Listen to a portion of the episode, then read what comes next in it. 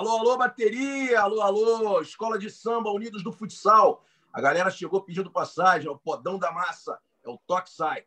Toca e me voe, como diriam os nossos famosos adversários, mas aqui é futsal na veia. Vamos que vamos, hoje com dois grandes ícones da nossa modalidade, Mestre Ferretti, um campeoníssimo treinador, e Sérgio Lacerda, último bicampeão da Liga, cracaço também, voando aí na nossa modalidade. E hoje eu estou ao lado de Flávio de Lasso, que vai me ajudar muito nesse bate-papo, nessa resenha bacana com esses dois craques. A gente tem muita coisa para falar sobre o futsal brasileiro. A gente vai falar, obviamente, aproveitando a presença do Ferretti, sobre seleção brasileira. A gente vai falar muito sobre a Liga Nacional de Futsal, que entra na reta final. A gente vai falar sobre esse, sobre esse problema enorme que nós temos nessa temporada, que é a Covid, né? E o índice aí de casos, número de casos aumentando bastante também. É, enfim, temos muitos assuntos, a gente não traça nunca uma pauta, é muito importante que resenha seja resenha e a gente vai tentar aos poucos e falando sobre todos os assuntos pertinentes da modalidade. Tá tudo bem, Dilácio? Como é que estão as coisas aí, meu irmão? Tá tudo certo. Tá tudo certo, Marcelo. É, boa tarde aí para todo mundo, né? Para todos os ouvintes, para o Fernando Ferretti, para o Sérgio Lacerda, nossos convidados. É, Liga Nacional de Futsal está afunilando, né? A gente agora está nas quartas de final, com todos os confrontos definidos, né? A última, última definição das oitavas foi Pato Atlântico, né? O jogo foi na terça-feira, porque teve um adiamento da primeira partida, uns casos de Covid na, na equipe do Atlântico. Né? É, a gente teve a definição, o Pato venceu, venceu muito bem. Inclusive, a gente trouxe o técnico do Pato aí, o Sérgio Lacerda, para falar um pouco com a gente. Né? E a gente está também com o Ferretti, o Ferretti que trabalha na seleção brasileira atualmente, né? Vamos conversar muito aí. Maravilha, maravilha. Então vamos lá. Vamos conversar com o Fernando Ferretti primeiro. Ferretti, primeiro, é, um grande abraço para você. Obrigado por ter aceito o nosso convite para estar aqui, para a gente falar um pouco, destrinchar um pouco sobre os assuntos é, da nossa modalidade e de quem vive a modalidade há muito tempo. Né? Eu é, até falei antes aqui, em off, né, é, que de um time sensacional que você trabalhou no Sub-20, né? antigamente era juvenil, que era o Vila Isabel, você era o preparador físico da equipe, isso lá em 1979, 80, não lembro, acho que 79, em que você foi campeão é, não só carioca como brasileiro também, revelou naquela equipe grandes jogadores, Marcelo Torrizome, Oswaldo, é, Marabu, caras que depois jogaram em várias equipes grandes aí. Então, queria te agradecer muito pela presença. É, e já para as suas considerações iniciais, é, queria te perguntar, ou pedir para você comentar, sobre a tua trajetória nesse jogo, né? de, de tanto tempo para cá. O que, que te motiva ainda a seguir brigando pela nossa modalidade? Grande abraço, Ferretti. Então, Marcelo, foi para mim uma grande honra ter participado de um clube histórico como o Vila Isabel. É. Né? Eu chego no clube como professor de escolinha em 1980 e logo depois, e logo depois, em 1981, auxilio o falecido grande amigo e saudoso Luiz Roberto da Rocha Pita, Rocha Pita. Naquele, time histórico, naquele time histórico que você citou, que é campeão brasileiro juvenil em São Paulo. Na época não era sub-20, era juvenil. Juvenil. Né? E depois, pela primeira vez na minha carreira, ainda no ano de 81, né, é, fui treinador de, de categoria adulta no, no Vila Isabel, né? Um clube, um clube com tanta história, tanta tradição, para mim foi uma honra é, ter trabalhado ter trabalhado no clube. Inclusive por curiosidade, quem foi meu atleta e era mesmo arrumador de confusão que ainda é hoje, arrumador que eu dou de confusão que eu digo no bom sentido. O Malafaia jogou nesse adulto do Vila Isabel em 81. Malafaia era um bom ala destro, e um bom arrumador de confusão na quadra também. enfim, enfim é, é, uma grande honra, uma grande honra ter participado do Vila Isabel e eu vi como todo eu vi como todo salonista carioca com muita tristeza o encerramento das atividades do clube, né? Uma vergonha, uma vergonha para o futsal carioca e para o futsal brasileiro. Um clube de tantas tradições, né? É, que revelou talvez um dos maiores jogadores da história do futsal brasileiro, que é o Serginho. Serginho. Né? E por onde passou tanta gente de qualidade encerrar as atividades do jeito que, do jeito que encerrou. É verdade, é verdade. É, primeiro você deu uma arma muito, muito poderosa para o Dilácio, que está tá se coçando para fazer uma matéria com, com o Malafaia para saber que confusões são essas. A gente tem que tomar cuidado para revelar determinadas situações. Tem jornalista traíra aqui. Mas tudo bem, estou brincando, Dilácio. Você é parceiro. Mas é, você falou do, do Serginho Paiva. Eu tive a honra é, de, enfim, de ter convivido muitos e muitos e muitos anos com Aécio, né? com Aécio do Vila, Aécio Capetinha, como ele era chamado, é, na escolinha do Municipal, depois treinado por ele lá, e depois ter trabalhado com ele na própria escolinha, enfim, em outras atividades do Clube Municipal. Então, ter convivido com essas pessoas provenientes do Vila, para mim, sempre foi uma honra.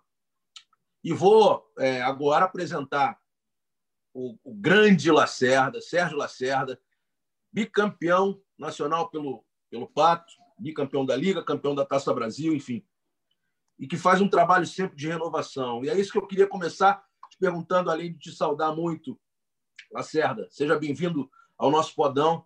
Como é que é esse negócio, cara, de perde jogador, parece seu Miyagi, né? Perde, bota casaco, tira casaco, você perde jogador, bota jogador, volta jogador e está sempre lá brigando, atropelando todo mundo. Como é que faz essa brincadeira aí, meu irmão? Telespectador, os ouvintes aí, né, um agradecimento especial a ti, Marcelo, por poder participar do, do, programa, né?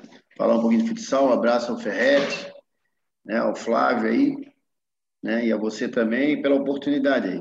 Marcelo, assim, com relação a essas mudanças aí, são coisas que, que na realidade, né, vem de, vem de conta que eu digo assim, a, a gente tem que se adaptar, né? Até para a gente mesmo, não é o que a gente, todo treinador, eu gostaria, ter, manter uma equipe sempre uma coisa que vai acontecendo favorável, que é os títulos, tu, tu tendo um grupo não tão renovado, algumas coisas né, do ano para o outro acontecem mais facilmente, principalmente a parte né, tática, enfim. Né, a, gente sabe que, que é uma coisa que você não, não tem que trabalhar tanto do ano para o outro se você já consegue manter um grupo, né? E como eu falei, ganhando ainda, né, tem muita coisa certa, então você vai trabalhar em cima de algumas coisas que você acha que pode melhorar, até trazendo algumas peças que eu acho que você faltou do ano para o outro. Mas eu vejo assim que é, o fator né, que, que, é, que é fundamental, eu vejo, é a gente entender né, o que, que tem em mãos, né, Marcelo? A gente entender contra quem que vai jogar, eu acho que a gente tem, tem acontecido isso, né, um momento nosso, é, você mesmo falou aí, desse ano é um, é um momento atípico né, em relação a, ao campeonato, ao que aconteceu com a, né, com a pandemia aí, e a gente tem que entender isso, né? Como eu falo que o jogador tem que entender a sua característica, a sua função, para que, que ele serve, as suas limitações. Eu acho que a gente, claro, uma função diferente, mas cabe a gente também entender isso, né? ver o que, que é a melhor maneira. Às vezes não é o, é o sonho, a maneira que a gente mais gosta de atuar, dentro daquilo que a gente vê o futsal, pretende, né? dentro da nossa função. Mas eu vejo assim que é, que é fundamental a gente entender isso. Eu acho que, e é claro, Acho que outra coisa, quem trabalha no meio sabe que é fundamental o jogador acreditar nisso, né? Que, que, e acho que é o grande, se a palavra certa é desafio nosso, é fazer o atleta acreditar nisso, né? Entender isso, né? Porque quem está jogando do lado dele, por que, que ele vai fazer aquilo. Né? E a gente tem, tem tido uma boa aceitação nesse sentido, tem conseguido, né? Eu acho que sim, daí, da nossa pessoa, o pessoal que trabalha comigo também da comissão, despertar isso neles, né? Enxergar deles para esse lado. E a gente, eu acho que Nesse ano, como eu te falei, um pouquinho diferente por causa da pandemia, mas também com muita troca, né? Esse ano, sim, a gente estava com a equipe né, montada, que já trocou toda no começo do ano. A gente, do começo do ano para agora, perdeu oito atletas. Então, é muita gente, né? Para assim, uma equipe, para um grupo. E a gente, né, felizmente, a gente, né, nessa reta final, está conseguindo né, é, dar um pouquinho mais de consistência, se jogar mais equilibrado. Né? Acho que requer para esses jogos decisivos, né? A gente errar um pouquinho menos. Os jogadores, acho que como é um campeonato também, né? Esse mata-mata é tiro curto, né? Acho que a gente conseguiu fazer ele se envolver um pouquinho com esse processo de jogo, né? Vivenciar mais o jogo, né? Automaticamente mais concentrado. E acho que mais ou menos a tônica é essa aí. Cabe a gente se virar nos 30, como diz na, na gíria, né? Faz parte da nossa função também. Maravilha. Antes da gente falar especificamente sobre essas competições, e sobre a seleção brasileira, né, que o Ferretti trabalha junto com o Marquinhos Xavier. É, eu queria falar um pouco sobre a pandemia, já que o, o, o, o Lacerda também tocou nesse, nesse ano atípico e tal. É, a gente recebeu ontem uma informação, a gente está falando na quinta-feira, o programa vai ao ar na quinta-feira, a gente grava na quinta, né? hoje, dia 19, para deixar bem claro aqui, 19 de novembro, que as pessoas podem assistir quando quiserem ouvir né, o nosso podcast, quando elas quiserem. O programa é atemporal. Algumas notícias podem até ficar um pouco mais obsoletas, mas a, a, a grande, o grande X da questão é manter assuntos que possam, ao longo do tempo, uh, serem ouvidos e entendidos, né? Uh, e servirem até de estudo mesmo, de, mesmo que seja uma resenha. Mas a gente tem uma pandemia, a gente teve a notícia ontem, no dia 18, que o estado de Santa Catarina tá com, teve um número muito, muito grande, né? Um, um, mais de 5 mil casos ontem, se não me engano, de laço. Se você puder dar uma, uma averiguada nesse número correto aí, é, de, de, de, da Covid, né? Enfim. E temos uma Taça Brasil marcada para o dia 30 em Tubarão. Temos Joinville e Tubarão disputando a Liga Nacional de Futsal e a gente precisa ter uma posição. É, é claro que a gente não quer é, alardear nada, o futebol está rolando, o futebol na Europa está rolando, o futebol no mundo inteiro, os esportes todos estão acontecendo, mas essa segunda leva aí da Covid está é, tá preocupando um pouco. Então, o que, que vocês pensam sobre isso? é, que tipo de medidas vocês acham que, que as, as instituições devam tomar? Se a gente tem que melhorar o protocolo, se esse protocolo é um protocolo viável para a gente dar seguimento nessas, nessas competições, se essas competições têm ou não que acontecer. Queria a opinião de vocês, que vocês estão vivendo de dentro, né? vocês estão vivendo aí o, o, o caldeirão, né? esse, esse furacão, aliás, que foi essa, essa pandemia. Vocês viram problemas. É, o Ferretti um pouco menos, né, porque está na seleção, mas também está vivendo isso porque tem jogado menos, e a gente vai tocar nesse assunto mais especificamente mais para frente. Mas sobre a solução, o que, que vocês acham que pode acontecer ou não deve acontecer nada? Vamos seguir como está? É, enfim, Ferretti, eu queria que você começasse, por favor. Acho que, Marcelo, o problema, o problema específico do futsal é problema, é problema é um capítulo da sociedade como um todo, né? Então, uhum. eu, eu, acho que eu acho que a solução eu acho que a solução é, para o futsal, cara, também tem a ver também tem a ver com a resolução do problema, que é a chegada da vacina. Eu acho que o futsal está fazendo uma, uma, uma, uma, temporada espetacular, também. espetacular, espetacular para o momento que nós estamos vivendo é, a tendência a tendência era não sair muita coisa, entendeu? Não acontecer muita coisa. E as equipes estão se virando aí sem público, né? É, nesse ponto, a TV e a internet ajudam bastante, né? A gente está conseguindo fazer um campeonato bastante competitivo, né? Apesar das dificuldades. Eu acho que não tem resolução do problema específico do futsal se a gente não resolve o problema maior, que é o problema da doença em si, né? A doença é muito hum. grave, né, cara? A doença é muito grave. E em algum momento até a sociedade e algumas pessoas se demoraram-se a perceber da gravidade, né? Da gravidade que é. Mas depois de depois de tanta gente, depois de tanta gente que veio a óbito e depois de tanta gente doente, né? Não é possível que haja mais dúvida sobre a seriedade do problema. Que para mim, que para mim vai ser resolvido com a chegada da vacina, com a imunização em massa da população, né? O futsal também vai ser favorecido. Enquanto isso, a gente está fazendo uma temporada espetacular, cara. Eu acho, eu acho ótimo. Eu em algum momento temi pelo início da Liga Nacional. Em algum momento achei que não ia sair nada, entendeu? Então, e eu acho que na sequência, tu falou especificamente de Taça Brasil em Tubarão, nós temos que ter muito cuidado né, com a saúde das pessoas e os atletas e os atletas iguais, né? Então, a gente criou criou a falsa ideia de que atleta não, não fica enfermo, né? Tá aí o exemplo do futebol, né? Perdendo tantos jogadores aí e com o futsal também. Né? Santos, né, no caso. É, com futsal também está acontecendo. Os clubes estão perdendo jogadores aí doentes, né? É, é, com enfermidade. E eu acho que o problema vai ser, para mim, não tem resolução do problema específico do futsal se o problema maior não é resolvido e vai ser resolvido com a chegada da vacina, né? É, perfeito, perfeito. Isso aí, sem, isso aí sem dúvida nenhuma.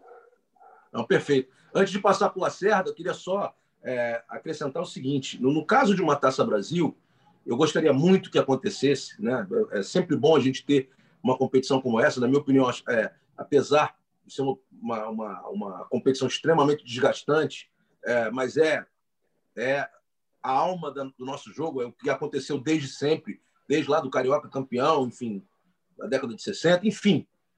É sempre muito legal essa competição acontecer, mas é um risco também, por outro lado, da gente trazer tantas delegações de tantos lugares diferentes sem a gente ter um protocolo mais específico. Né?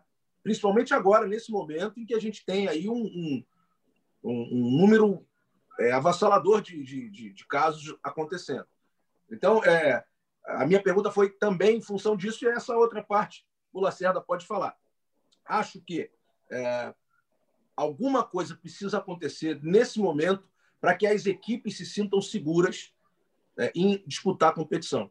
Não diria, pra, nesse momento, para cancelar, é, não sou médico, não sou é, epidemiologista, enfim, nada disso, mas acho que alguma coisa precisa ter para que as equipes tenham um pouco mais de tranquilidade. Né? Vem uma equipe do Nordeste, outra equipe do Sul, outra equipe é, do Sudeste, enfim.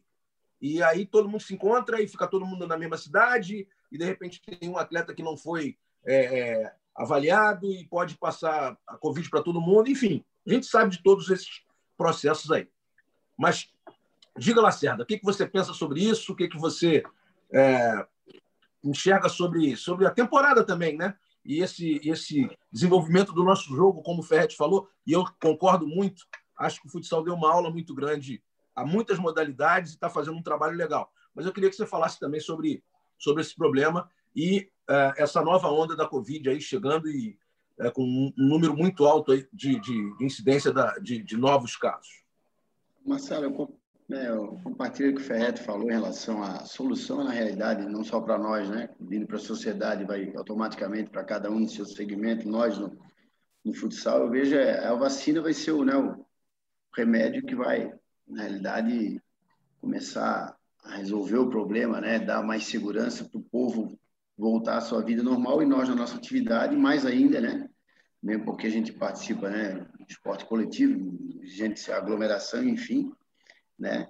Mas, como vocês bem mencionaram, assim, eu acho que os clubes, dentro daquilo, e a minha preocupação, como muita gente aqui em Pato Branco, eu na minha função, era realmente assim, a, o futsal, né? Eu acho que suportou bem a, todas as equipes aí, suportou bem que eu digo, teve sofrimento, ainda tem sequelas disso, né? Ainda eu acho, né? Mas eu acho que assim, dentro daquilo que a gente foi traçado, o próprio protocolo, né? E a preocupação minha era assim, é cada um querer puxar do seu lado quando começasse as coisas, tirar algum benefício, enfim, com, com, com a doença, né? não jogar ou jogar, enfim, não cumprir protocolo, sempre arrumar né? um jeitinho daqui dali. Eu acho que não houve isso. E era uma preocupação minha. A gente tinha que, né? acho que dar valor mais do que nunca à vida, né? Eu acho que a vida está acima de tudo e morreram aí 166 mil hoje, eu acho.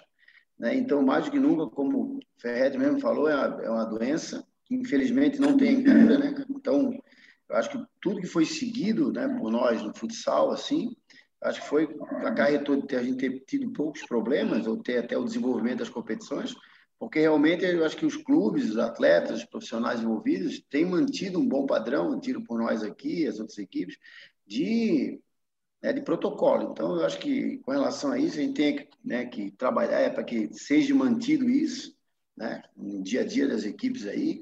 Estamos torcendo, né, voltando a se repetir em relação a que as equipes consigam acabar o, os campeonatos aí, como o Ferret mesmo falou, a gente conseguiu fazer uma Liga Nacional, que os campeonatos estaduais consigam, porque a nossa modalidade precisa terminar assim, gente. Acho que era uma preocupação nossa mesmo, e até né? daqui a pouco não vai ter o campeonato, imagina a nossa modalidade, o produto não não está sendo colocado em, né, à vista, quem é que vai investir, então a gente tem que terminar, vem procurar, né, eu acho que manter o protocolo e melhorar naquilo que eu acho que está sendo feito pelas equipes aí, eu acho que as equipes estão não, não estão procurando. E assim, com relação à Taça Brasil, a gente também tem a Recopa também ali em Erechim, né? Eu acho que assim, as equipes estão, por exemplo, assim, Erechim, que vai sediar, está procurando fazer, né, atender os protocolos, as equipes fazendo aquilo que faz fazer necessário. Agora que vai determinar, né, o, ao, a Covid se manifestar ou não, claro que é, quanto mais cuidado a gente tiver,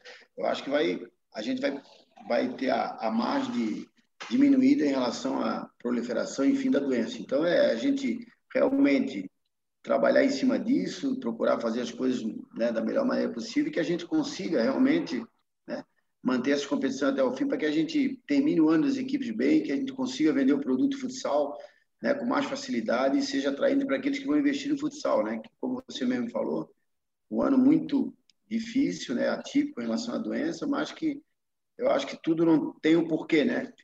acredita aí no, na vida, enfim, né? Não sendo é, filósofo, né, Marcelo? Mas eu acho que a gente tem que dar o valor da vida aí, nada vem por acaso, né? Então a gente que a gente saia fortalecido desse momento aí, já está eu vejo assim, todos nós temos que sair fortalecido e cada vez mais, né, saber que isso aí não é brincadeira, como o Ferretti disse mesmo, e dar cada dia mais valor a esses momentos de vida que a gente que a gente tem aí, né, junto com todos nós aí no esporte, no, na vida familiar também, que é importante.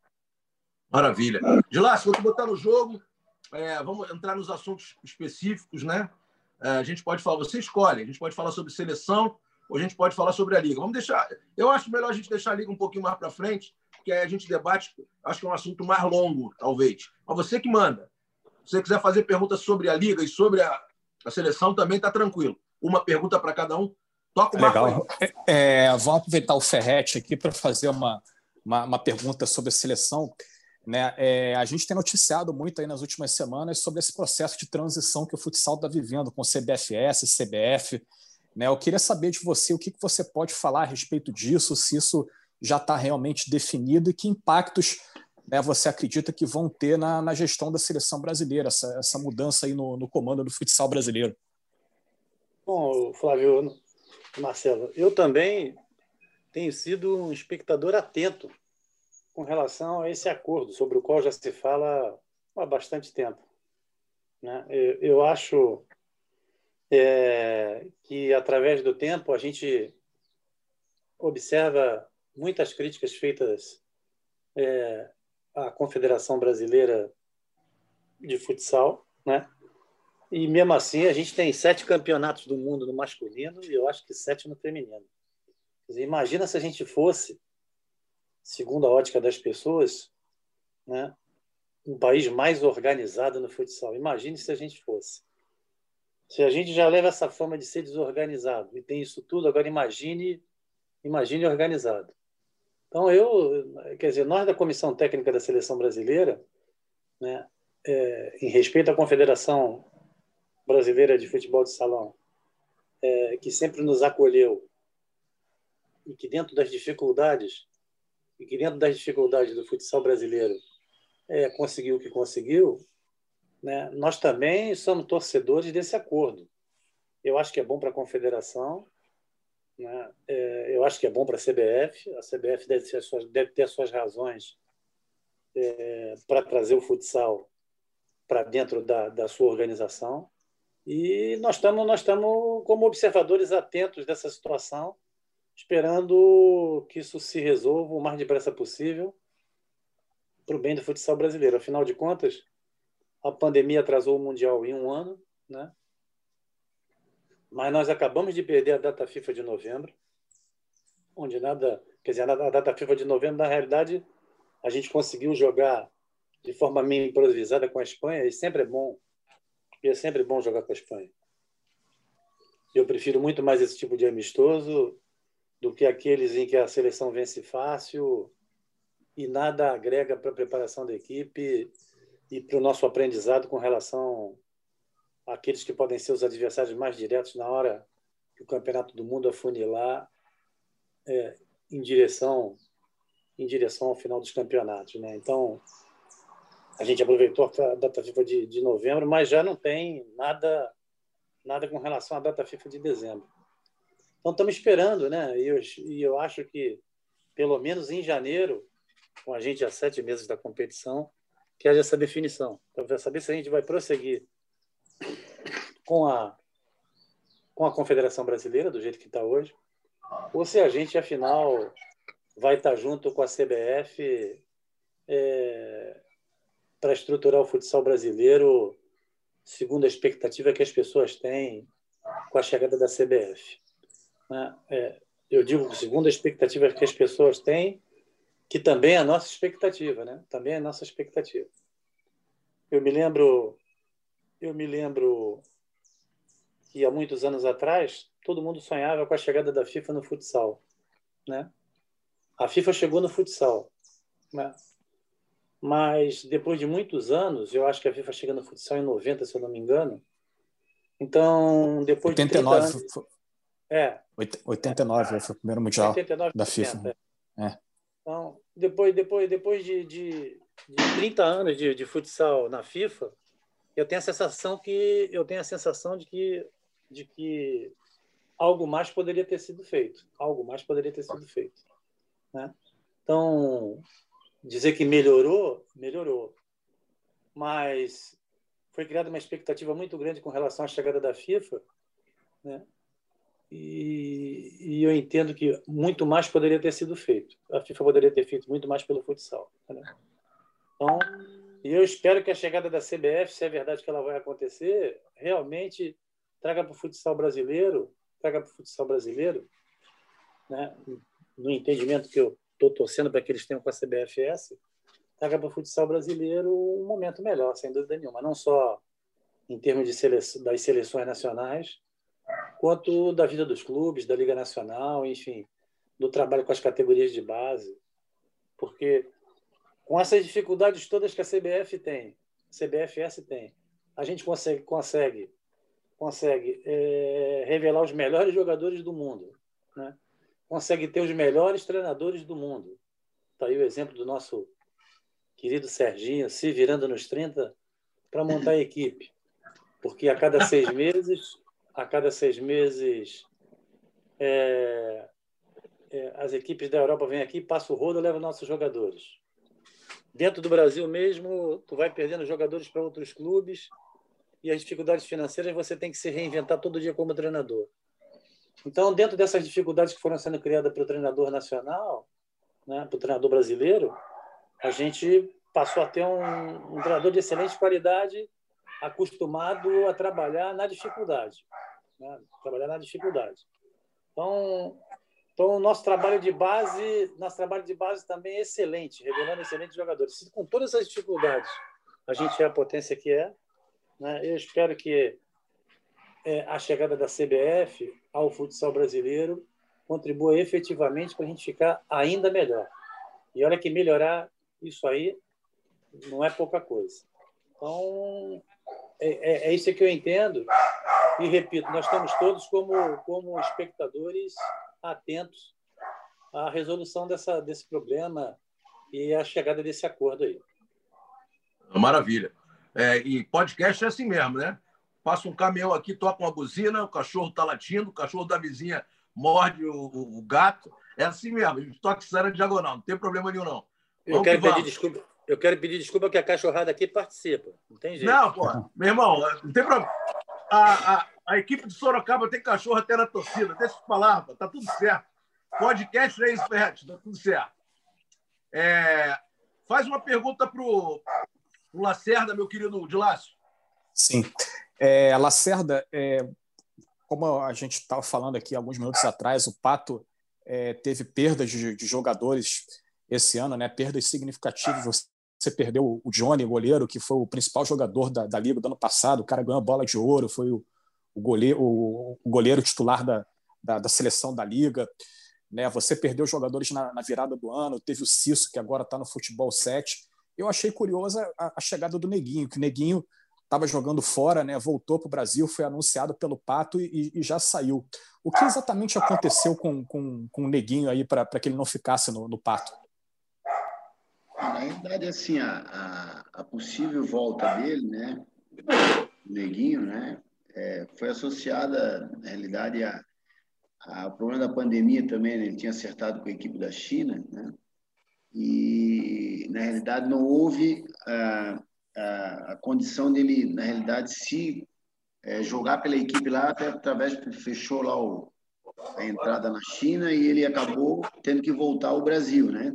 E, e nessa volta ao Brasil, como ele né, já tinha trabalhado três anos com aqui, também hoje a, a namorada dele hoje é, é, de Pato Branco também, tem muito acesso a gente também. Houve esse, esse entre aspas, problema com ele. Ele foi, é, foi nos colocado à disposição o retorno dele, né? A, no caso a equipe, e a gente conseguiu, né? Ele, ele teria que voltar, né? É, para a China só né? É, em janeiro ou fevereiro, quando voltasse o campeonato, e a gente, né, na oportunidade, conseguiu viabilizar a volta dele. Associado a isso, aí respondendo a pergunta mais direta, né?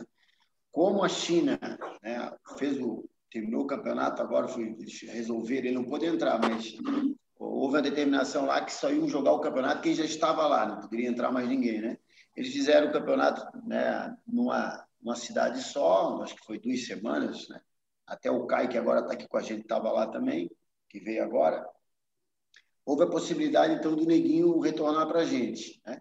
Mas, com o contrato dele, né? Aí é é a situação dele, em vigência com o empresário, com a empresa que toca né, o acerto com ele. Ele, automaticamente, na mesma época, não tendo mais condições de disputar esse, essa, esse campeonato chinês, ele foi, ele fez um, é, o empresário dele acho que fez um, um acerto, um contrato com a equipe do Kuwait, né? onde, na equipe do Kuwait, ele só se apresentaria provavelmente final de novembro ou início de dezembro. Né? Mas daí ele já estava em, né, nessa já estava aqui trabalhando com a gente, enfim. E, na realidade, a gente já sabia disso, né? Não teria como.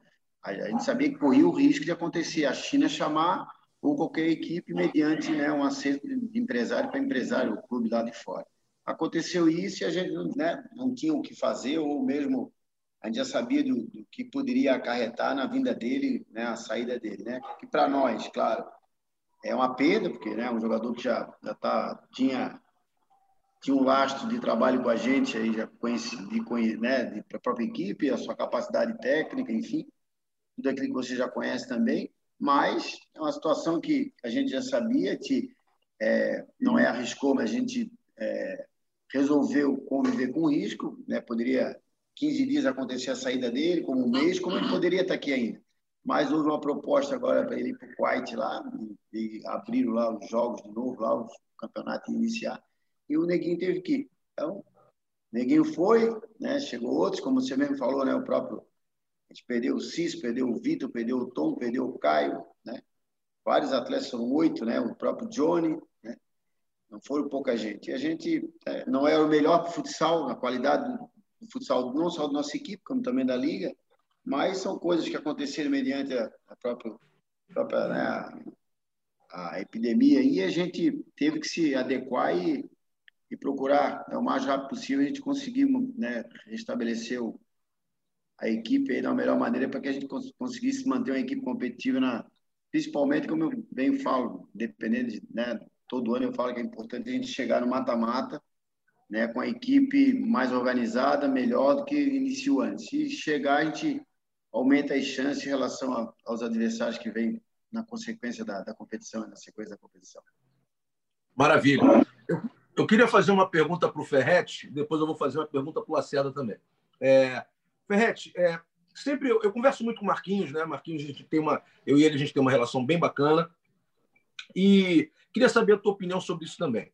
É, eu penso muito nessas datas que são colocadas os mundiais, que o atleta que está na Europa ele está voltando da temporada, né? Ele está voltando, ele tem um mês ali, no máximo um mês e meio que ele faz a pré-temporada e já inicia a temporada. Aí, logo em seguida, a gente entra em setembro, que é o, o, o momento da, da competição. É, e o jogador que está no Brasil, ele vem jogando a temporada regularmente. Em setembro, ele está né, no, no, no, pico máximo da, da, da preparação. Ele está ali voando ou está chegando no pico máximo da, da, da competição. Nós fizemos um amistoso agora com a Espanha, e você citou muito bem que meio, meio que por acaso, só com atletas que atuam na Europa, e realmente nós temos grandes atletas lá, mas temos outros atletas aqui. Como é que a, a comissão técnica pensa, e como é que você pensa também, é, é, nessa equalização, né? Nessa, nesse somatório de atletas para a preparação final para um Mundial que é em setembro, quando os principais jogadores do Brasil estão fisiologicamente num nível bem acima e os jogadores da Europa fisiologicamente é, tentando atingir um patamar melhor. É, essa equalização, claro, a preparação física lá com, com o Joãozinho, enfim, com todos os, os, os preparadores, eu sei que eles monitoram isso, mas aí, é, dentro da parte física, existe um componente que vai influenciar na parte técnica, consequentemente na parte tática, consequentemente na parte emocional, se o cara não estiver rendendo bem, se ele não estiver rendendo tudo aquilo que ele, que ele desenvolve. Então, faz um, um, um mix de tudo isso aí, explica para a gente como é que está o pensamento da comissão técnica nisso. Eu acho, que, eu, eu acho que é uma das maiores dificuldades que a comissão técnica é, vai ter na preparação para o Mundial. Nós estamos atentos a isso há bastante tempo, né? tendo em vista que o calendário confronta, sem dúvida nenhuma, os momentos de forma do grupo, do grupo de jogadores que eventualmente sejam convocados e que atuam no Brasil, é, diferentemente do grupo de jogadores que sejam convocados e que atuam é, na Europa. É, esse monitoramento já está sendo feito já é, há bastante tempo aí pelo, pelo João Romano, que é sem dúvida nenhuma é, um cara é, de alta qualidade com relação à, preparação física, enfim, a gente não precisa nem discutir a qualidade do João, né? Então, claro. e o João e o João está monitorando isso. O que eu acho que vai ser feito, né? E a tendência é essa, é que os jogadores, os jogadores da Europa, eles vão ter que entender que para o bem do futsal brasileiro, né?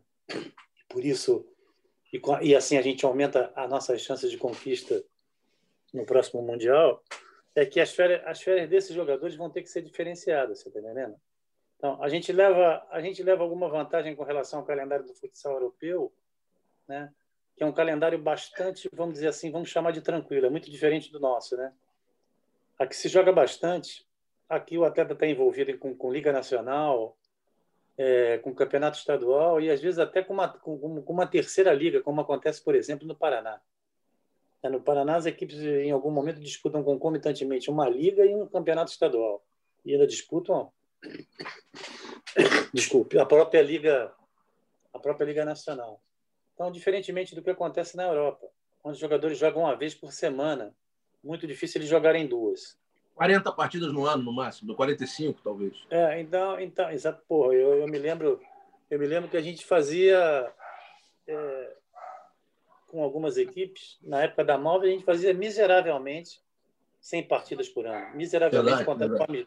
Com, contando com os amistosos que a gente era obrigados a fazer, éramos obrigados a fazer. Então, quer dizer, isso ajuda sem, isso ajuda sem dúvida nenhuma. Mas eu entendo que a preparação dos atletas, né, dos atletas que vão estar envolvidos no mundial, ela vai começar um pouco antes e já dentro e já dentro das férias, já dentro das férias dos jogadores, dos jogadores da Europa. Eu te diria que eles vão ter uma, vamos chamar de férias, de férias ativas, né? Não uhum. vai ser uma, uma, umas férias em que o cara tira 30, 40 dias, e aliás é o direito de qualquer atleta, como de qualquer de qualquer trabalhador, né? Aquela férias de 30, 40 dias que o cara não faz nada. Então isso vai contribuir bastante é, bastante para a preparação. Né? E somado a isso, nós temos também que nos preocupar com a preparação tática. Né? Os jogadores, é, os jogadores, é, principalmente os jogadores que atuam na Europa, né? É, tá, vem muito e a gente se confronta com isso toda vez que a seleção brasileira se reúne. É, vem muito com a ideia, vem muito com a ideia do, do Jogo espanhol, né? Vem muito com a ideia do, do, do, do treinador de futsal europeu, que pensa um pouco Sim. diferente da gente, que pensa um pouco diferente da escola da escola do futsal brasileiro, né? Então, essa é a nossa maior dificuldade nos encontros curtos, né? A gente reúne os atletas e acabou de acontecer, acabou de acontecer. Né? A gente reúne os atletas, como por exemplo agora contra a Espanha, né? e a gente olha, quando você olha a convocação e vê o time formado na foto, é um time espetacular, né? um time galáctico, né? um time, sei lá, com todos os ativos que possa dar. Mas quando começa o jogo, quando começa o jogo, nem sempre esse rendimento está de acordo com, com a expectativa que se cria. Né? Sim. Então, esse, é, esse é o nosso segundo grande problema. Né? A gente ter tempo para colocar, para colocar ou recolocar, né? talvez seja recolocar, é, na mentalidade desses atletas né? um sentido tático, um sentido de grupo, né? que vai, vai fazer sobressair o aspecto individual, né? a categoria individual de cada um deles, que fica um pouco desaparecida toda vez que você improvisa né? toda vez que você junta em cima da hora, como acabou de acontecer contra a Espanha. Então, é, é, para o nosso rendimento ser condizente, para o nosso rendimento ser condizente com a qualidade dos atletas que a gente quer, com a que a gente, com a qualidade dos atletas que a gente pode convocar, e nenhuma seleção do mundo pode convocar os atletas que a gente tem capacidade para convocar, né? A gente vai precisar de tempo porque a, a parte tática é importantíssima. Né? Acabou acabou a época do, do improviso, acabou a época de, de ganhar de qualquer maneira. Inclusive, acho que o futsal brasileiro precisa desconstruir essa imagem de que a gente vai ganhar tudo, que a gente vai chegar e não precisa preparar, que a gente vai improvisando dar, né? para depois construir um novo conceito de que é, que se, que, que, se que se constrói no clube a cada dia, né? A vida de clube é diferente, né? Todo dia uma equipe, está aí o Serginho citando o exemplo do Pato, né? É, o cara vai construindo uma trajetória dentro do clube e as coisas vão ficando muito mais fáceis à medida que o tempo vai passando. E sem tempo, e sem tempo para montar as equipes, pode ser o grupo que for, entendeu? Tu vai ter muita dificuldade. E olha que o nosso grupo de jogadores são é. jogadores excelentes. Né? É, se você não tiver tempo para montar o grupo, vai ter dificuldade. Então, nós temos esses dois grandes problemas. Primeiro, equalizar a preparação. Eu acho que a preparação vai entrar um pouquinho pela férias, pelas férias dos jogadores estrangeiros. Vai e deve. Isso é um problema que, mais especificamente, o Joãozinho tem certeza que ele tem condição de, resp de responder para vocês com muito mais qualidade do que eu. E segundo, tempo para preparar uma equipe taticamente. Né? Isso é determinante para a gente alcançar nosso objetivo. Uma maravilha. Antes de eu passar para o Serginho, eu queria que você respondesse rapidinho uma, uma coisa que era para ter entrado nessa pergunta também, que eu acabei não fazendo. É, né? Falando. É, Marquinhos mais Ferretti. Um marco individual exclusivo, é, tem um jogo extraordinário. Ferretti, escola de marcação por zona, que pode até eventualmente fazer uma marcação alta, mas normalmente é o quadrante e é um quadrante genial. Um, a segunda linha às vezes a primeira linha ativa, às vezes não. De acordo com o adversário, você vai mudando o teu quadrante ali. Como é que vocês estão conversando? Nós vamos ter um, mix de marcação em algum momento? Se der tempo de treinar, a gente vai ter duas seleções ou, ou dois tipos de, de, de, de ação de marcação durante a partida. Isso vai, isso vai acontecer. A gente vai ter um quadrante de vez em quando lá Se não quiser dar spoiler, se não quiser dar spoiler, não precisa. Ou seja, se não quiser dar vantagem para o adversário, tem muito argentino traíra ouvindo a gente aqui. Estou brincando, são parceiros. Não, eu, Marcelo, é, eu acho, eu, eu, tenho dito isso, né? É, eu tenho um excelente entrosamento com o Marquinhos exatamente porque não é porque a gente pensa igual, é exatamente porque a gente pensa diferente, né? É, em primeiro lugar, eu me coloco como sendo coordenador técnico da seleção brasileira e auxiliar do Marquinhos, eu me coloco nessa posição. Né? Eu acho, eu acho é, que cabe ao treinador, desde a convocação até a forma da equipe jogar, decidir os caminhos pelos quais a seleção, os caminhos que a seleção vai trilhar na parte tática, né? Então, na realidade, meu trabalho, meu trabalho é um trabalho de apoio é, e de aconselhamento, não só ao Marquinhos, como aos treinadores da base o do sub-20 e o treinador da seleção sub-17. Né? Então, esse é o meu trabalho. E eu tenho e o meu comportamento e eu entendo que eu tenho que pautar meu comportamento é, com relação ao Marquinho, né? é, é, é atendendo ao que ele pensa. É claro que o meu trabalho é colocar, deixar ele sempre em dúvida assim como ele me deixa, porque à medida que a gente vai, vai levantando é, essas dúvidas, todo mundo, todo mundo pode pensar e raciocinar sobre o que é melhor para a seleção. Né? É, eu acho, eu acho que, e aí eu volto ao tema do que eu acabei de te responder antes, eu acho que, que o repertório, que o repertório tático de uma equipe, né, deve ser o mais amplo, deve ser o mais amplo possível, entendeu? Eventualmente, algumas seleções, algumas equipes têm grande dificuldade, grande dificuldade para enfrentar uma marcação homem. Por exemplo, se você pegar qualquer jogo na Europa hoje, né, todo mundo marca pressão, linha alta, todo mundo acompanha o seu e não tem marcação zona. Né? Eu me lembro que nós ganhamos o campeonato com, com o campeonato intercontinental de clubes em Doha, no primeiro ano em 2017. Eu me lembro que enfrentando Barcelona e Barcelona e Movistar, essas duas equipes espanholas que vêm dessa escola de marca homem a quadra toda, né, é, tiveram grande dificuldade para enfrentar o nosso quadrante. É, muitos fatores determinaram a nossa conquista e até a nossa final não foi contra nenhum dos dois. A gente eliminou o Barcelona na semifinal. A nossa conquista foi contra o Carlos Barbosa na final. Mas eles tiveram grande dificuldade para entender a marcação zona, porque eles não estão acostumados, né? Então, eventualmente, eventualmente a marcação, a marcação zona, ela pode ser, pode e deve ser um recurso da seleção brasileira. E essa alternância de marcações, como alternância de ataque, né?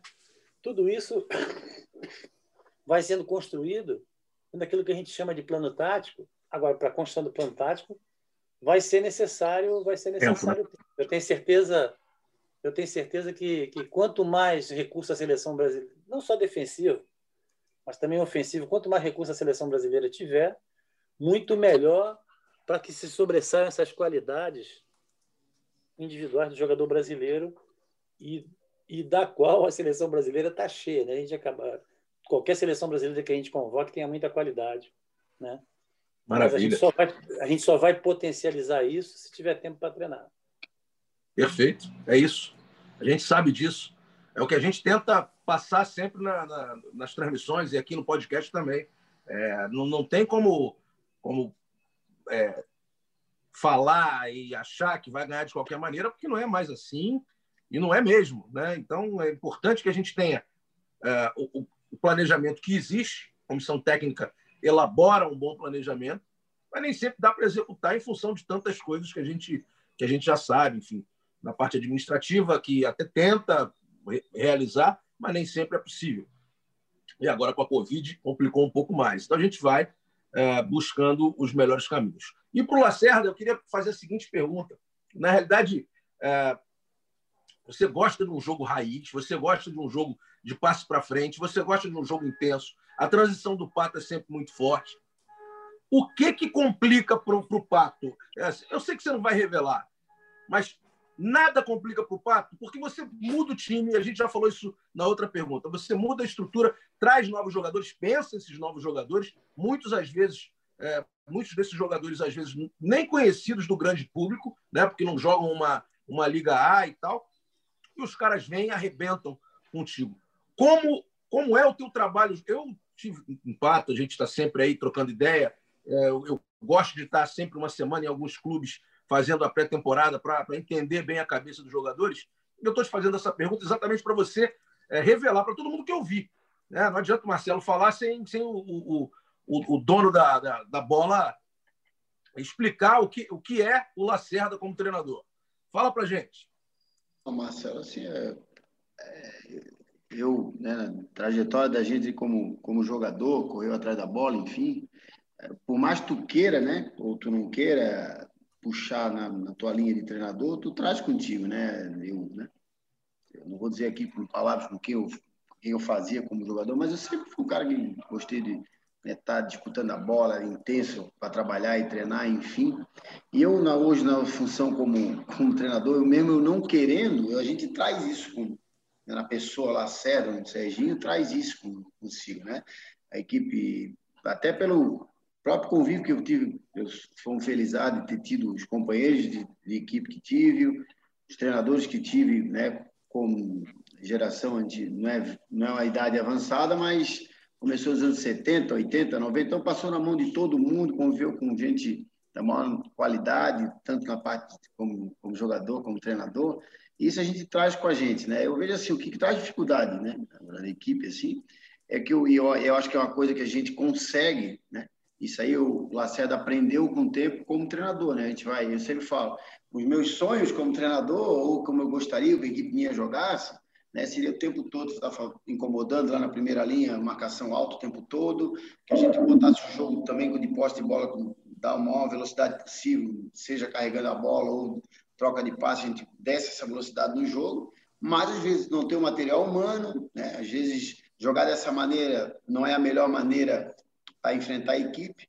E eu acho que tem acontecido nos últimos anos é eu ter desenvolvido isso em mim, assim, até ter, ter enxergado essas coisas que que a gente precisa entender também o adversário. Né? Eu, eu tenho como eu conseguir aquela a equipe jogar da maneira que eu sonho, daquilo que eu, é a minha característica de trabalho, mas o meu modo de ver eu tenho que saber como é que é melhor para mim ter chance em relação a ganhar o adversário, né? A gente estudar o adversário. Eu acho que a gente é, não é só a equipe do Lacerda, o, o Ferretti me falou, as equipes na Espanha têm uma característica de marcar, né?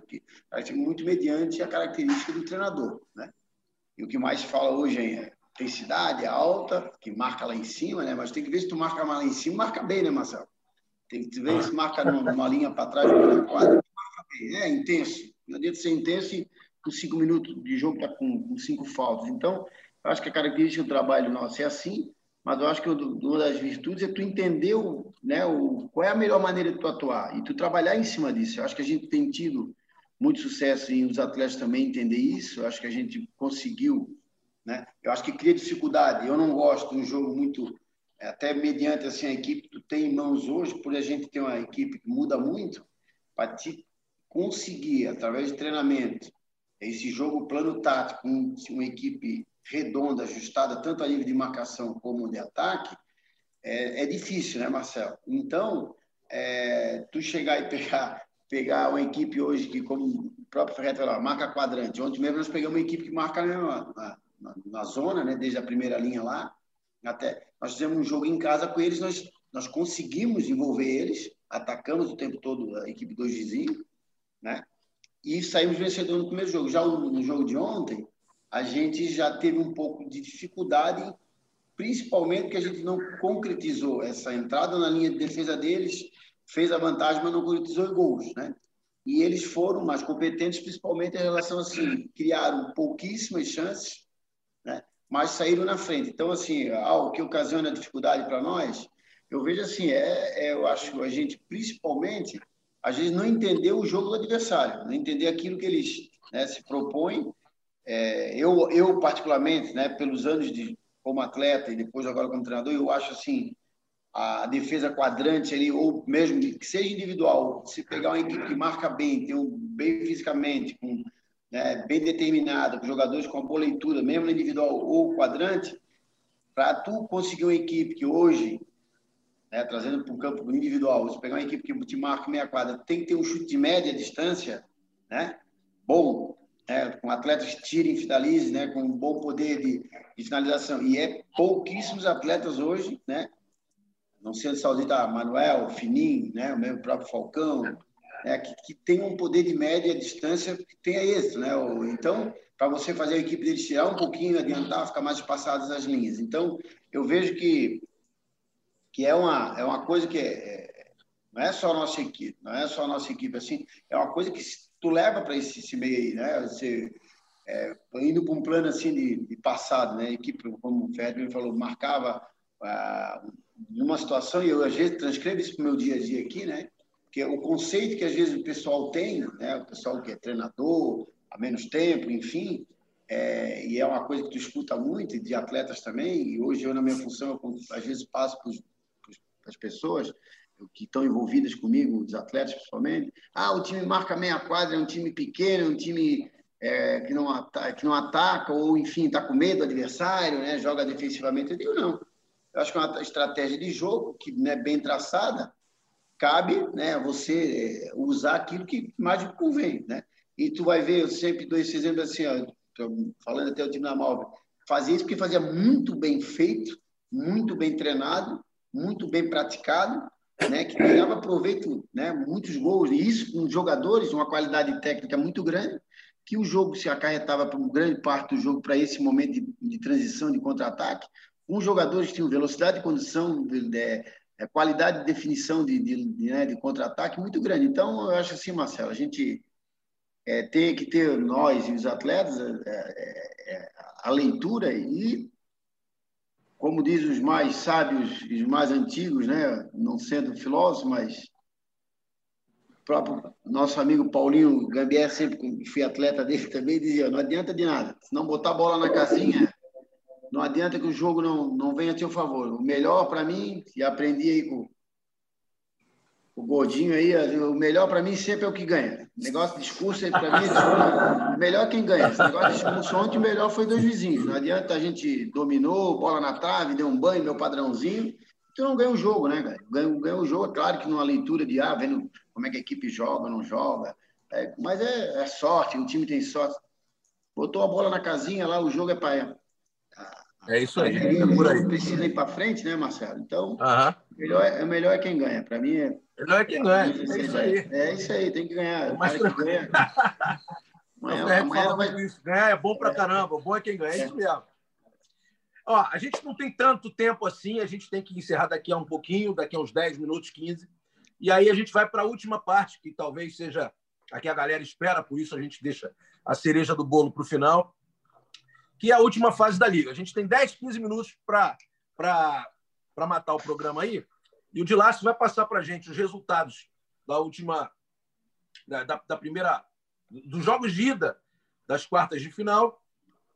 Ainda tem o primeiro jogo entre, entre Pato e Joinville. Depois vai ter o segundo jogo, claro, na terça-feira. Mas aí a gente vai fazer uma análise desses, das equipes todas Ferret faz de um, Flávio faz de outro, de repente eu faço de outra, e o, o Lacerda faz de outra. Mas a gente não vai falar da, da, da equipe, o, Pato, o, o Lacerda não vai falar do Pato, não. Beleza? Vamos lá. Fala aí de lá. Tá certo. Tá certo. É. Vamos lá falar do, dos jogos de ida e da, das quartas finais. E tem uma curiosidade, né? Foram três confrontos até aqui, os três foram empate. Cascavel 3, Sorocaba 3, Praia Clube 2, Tubarão 2 Corinthians 2, Carlos Barbosa 2. Aí nesse fim de semana a gente tem os jogos de volta e o início do mata-mata entre Pato e Joinville. Né? É, no sábado, às 13h30, 1h30 da tarde, a gente tem Sorocaba e Cascavel. 9h30 da noite, Pato e Joinville, jogo 1 né, da, da, das quartas de final, em Pato Branco. Aí no domingo nós temos 1h15 da tarde, é, Carlos Barbosa e Corinthians, e 6 da tarde, Tubarão e Praia. Né? Aí a gente fecha a nossa agenda do fim de semana. E para fechar as quartas de final, né, na terça-feira, Joinville e Pato, às 5 e meia da tarde. E todos esses jogos aí vão ter transmissão do, do, do, do Sport TV, né? Não, maravilha, é isso aí. É... Ferrete, fala para mim, por favor, sobre, sobre esse Sorocaba. Você teve lá, você trabalhou lá, você conhece bastante o Ricardinho. É, a que se deve essa, essa fase bacana de Sorocaba, né? da equipe dirigida pelo Ricardinho, nessa primeira fase? E uma outra pergunta, eu quero fazer uma outra pergunta para o Lacerda, já, já fica com ela na cabeça. É... O fato das equipes terem feito jogos somente dentro é, da sua região ali, né? o Paraná quase todo numa, numa mesma chave, um ou outro clube é, ali de outra chave, a, a, região sudeste só jogando na sudeste, enfim, o sul só jogando ali no sul, com um ou outro clube diferente. Quando vocês enfrentaram equipes de escolas diferentes ou de maneiras de jogo diferentes, vocês tiveram dificuldade? Vamos lá, essa, essa é a questão. Ferret, por favor, primeiro, eu peço só os dois, por gentileza, porque a gente tem pouco tempo para a gente não se alongar tanto na resposta. Bom, em relação, em relação à equipe do Sorocaba, eu acho que eu tenho uma, acho que eu tenho uma ideia razoável sobre isso, sobre é, é, o clube. Né? É, eu vejo um grupo, o grupo de Sorocaba um plantel bem forte, entendeu? Porque Sorocaba aposta desde sempre no trabalho de base, né? Trabalho de base. Trabalho capitaneado pelo Reinaldo, né? pelo Reinaldo Simões e seguido pela comissão técnica, no caso o Ricardinho, que é o treinador, que é o treinador hoje, né? é, é um trabalho de muito sucesso porque acredita nas categorias de base. Né? Desde o tempo que eu passei pelo, pelo Sorocaba, sempre teve sub-20 forte. Né? Eu me lembro que a gente abriu, em 2017, uma peneira. Nessa peneira, inclusive, surge, surge o Léo. Né? Apareceram, a gente estava esperando 100 atletas, apareceram, apareceram 1.200 crianças. Quer dizer, 1.200 jogadores para fazer uma peneira de sub-20. Né? Eu nunca, e esse número é emblemático. E 149 goleiros. Eu nunca me esqueço disso. Me lembro que o Bracalho teve que peneirar 149 goleiros num final de semana ou dois. Então, quer dizer, um negócio absurdo, né? aproveitando a projeção que o clube tinha através da imagem do Falcão. E sempre investiu muito nisso. Eu vejo Sorocaba forte não só essa temporada, né? não só essa temporada. Sorocaba vai ser forte por muitos anos, porque em nenhum momento despreza o trabalho de base e faz a renovação ali dentro, ali dentro os jogadores vão fazendo a transição do sub-20 para o adulto, jogadores de muita qualidade, né? jogadores chegados principalmente da escola paulista ali, mas de qualquer lugar do Brasil, desde que eles tenham qualidade. Né? Então eu vejo o Sorocaba muito forte por causa disso. E durante muito, durante muito tempo vai ser. E com, e com investimento que eu te diria de, de médio, investimento médio. Uhum. Não faz grande investimento, e, e, tem excelente equipe. Outra coisa que ajuda a Sorocaba, acho que para mim Sorocaba vai ser finalista da liga, é o lado da tabela, né? O lado uhum. da tabela. Acho que o Sorocaba tem um caminho, em tese, mais tranquilo que o pessoal que está do lado direito da tabela, né? Por exemplo, Sim. agora tem um mata-mata de Pato e Joinville. Sim. O grande fica pelo caminho. O Corinthians está nessa trajetória aí também. Então, já do lado de cá, já do lado de cá, com todo respeito ao Cascavel, Praia Clube, é, enfim, com todo respeito, eu acho Barão também, né? Tô com, tô, com, exatamente com relação ao Tubarão, acho que, que não vai ser surpresa se o, o Sorocaba for finalista, mas o trabalho dele se deve basicamente a isso aí, né? Que está em categoria de base e a munição que eles precisam, eles não ficam buscando toda hora fora. Ela está dentro uhum. do clube, né? Isso facilita muito. É, eu só colocaria um adendo, né? É, e acho perfeito, achei perfeita a tua colocação, é que mantém sempre dois ou três jogadores experientes, jogadores né, que saibam ali conversar com a arbitragem. É, esse cara, é. e, e, e, nesse caso, esse cara, por exemplo, é o Rodrigo. O Rodrigo capitão, é, um cara é. um cara espetacular. É ele é só capitão não só do Mar como da seleção brasileira, enfim. Tem mais um, tem mais um ou dois ali né? Que, que, que, recebe muito bem, orienta muito bem a garotada, entendeu? Um cara do bem, então isso. E um ambiente de vestiário bom também, né? Um ambiente de, de vestiário espetacular, um ambiente entre todo mundo espetacular de comissão técnica, né? Então tudo isso, tudo isso é facilitador para o sucesso da equipe. Perfeito, Ferret, perfeito. Lacerda, fala para mim aí, como é que ficou? Você acha que essa no, no momento do vamos ver, é, as, as, as escolas vocês não tiveram tantos amistosos assim, vocês não tiveram jogos para fazer. E aí, no enfrentamento de outra escola, a falta desse, de jogar contra todo mundo, por exemplo, numa primeira fase, dificultou um pouco para as, para as, equipes esse confronto? Por isso, talvez, esse equilíbrio todo? Marcelo, assim, ó, é, nós, na realidade, entre na chave ali, nós tivemos Joaçaba, né, tivemos Tubarão, tivemos Campo Mourão, que já é adversário né, tradicional nosso aqui, né, o Moarama, que é tradicional nosso, né? Então, assim, são escolas muito parecidas, né? Que é o Sul, né? Então, e, e já indo para isso, a gente, a gente, não sofreu tanto assim por conhecer normalmente, tá de ano para ano, com jogadores até que que esses que, mesmo daquela equipe que eu tinha montado no começo do ano, eu tinha montado para que vieram, estava acostumado, estava nessas escolas, trabalhando com esses treinadores, enfim, né? Então, eu acho que não houve essa, essa primeiro impacto, assim, no modo de ver, não, não houve a dificuldade, mesmo porque, assim, aí, se no segundo, no segundo momento, teve, nós não, mas teve equipes aí como, por exemplo, o Magos, o Magos estava numa, numa chave, né, numa, numa situação de, de adversários, e veio para outra, né, pegar Cascavel, né, no, no, no, Campo Mourão, que é a escola paranaense, né, Então pegou, aí sim eu vejo, né? não, não faço parte do trabalho do mais vendo daqui, né? Eu acho que aí houve, há uma, né? de diferente trabalho, intensidade de trabalho, característica de jogo. Nós pegamos aqui o Atlântico, uma adversário que a gente já conhece, que a nível de trabalho, que é da Escola do Sul, né?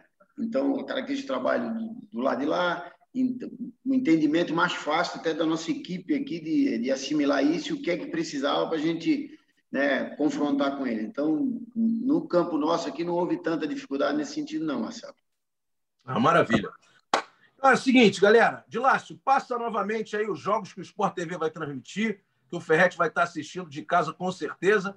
E qualquer hora dessa a gente vai ter que fazer um convite para ele vir com a gente. O Ferret já comentou comigo um Mundial da Guatemala, né? Ele lá na Guatemala, era o treinador da Guatemala, eu fazia os jogos aqui do, do Rio, eu não pude viajar porque eu era gerente geral do Sesc o Sesc não me liberou, então fazia os jogos daqui. Ferret lá arrebentou como comentarista. E eu convidei o Ferret também, é, se não me engano, na final do Pan-Americano, né, Ferret? Aqui em 2007, você teve, você teve com a gente lá.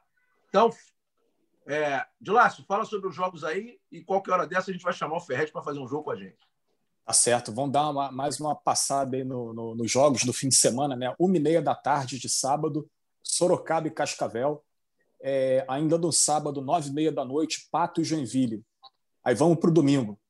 É, 1h15 da tarde, Carlos Esse Barbosa e Corinthians. E seis da tarde, Tubarão e Praia Clube. E fechando aí, já saindo do fim de semana, né, na terça-feira, um jogo isolado, Joinville Pato, 5 e meia da tarde. Todos os jogos com transmissão do Sport TV. Maravilha. Ferrete, 30 segundinhos para você se despedir da galera e mandando um recado para essa galera maravilhosa que está ouvindo o Podão. Marcelo, por exemplo, eu sei que vai ser uma honra poder voltar a comentar jogos, jogos de futsal ao seu lado. Vai ser uma honra. É, agradeço aí a oportunidade que você me deu de participar de, desse podcast, né? Todo mundo sempre ligado no trabalho de vocês. E foi uma honra para mim participar, meu amigo. Fico à disposição de vocês em todas as oportunidades. Tudo de bom. Muito obrigado pela oportunidade mais uma vez. Tamo junto, Ferrete. Está faltando Ferrete na liga, hein? Serginho, Boa sorte, cara, no teu trabalho. Você, quem não te conhece precisa te conhecer. Eu tive essa honra. Grande amigo, grande parceiro. Bom trabalho para você sempre, meu irmão. Marcelo, obrigado aí pela oportunidade. Um abração aí para o Flávio, para ti, para o próprio Ferrete aí, né? Como você mesmo falou, torcendo aí para o Ferrete esteja mais perto da gente, né? Trabalhando, enfim, diretamente. Mas fico feliz ele estar tá, né, na, na, seleção, dando a sua contribuição, que não pode ficar de fora em nenhum momento. Né? E a gente é, torcendo para que a gente consiga fazer um bom trabalho aqui no clube e que a gente, o salão, né, após essa pandemia, realmente saia fortalecido que a gente precisa. Essa reta final de liga aí, só um ganha, né? Mas tem muita gente boa no mercado aí, tem muita gente boa que pode fazer muito bem futsal aí. Marcelo, obrigado aí, cara. Obrigado, tamo junto aí. Um abração a todos. Tamo junto. Vilaço, meu parceiro. Valeu, a gente volta aí quinta-feira que vem, já com a definição das semifinais, né? Ou seja, muita coisa vai acontecer até lá. Um abraço, galera. Até a próxima. Maravilha, rapaziada. É isso, ó. Dois craques, Fernando Ferretti, Sérgio Lacerda. Meu muito obrigado a vocês. De lá, quinta-feira, a gente está de volta. É futsal na veia, minha rapaziada. Alô, bateria! Tamo juntos. Valeu!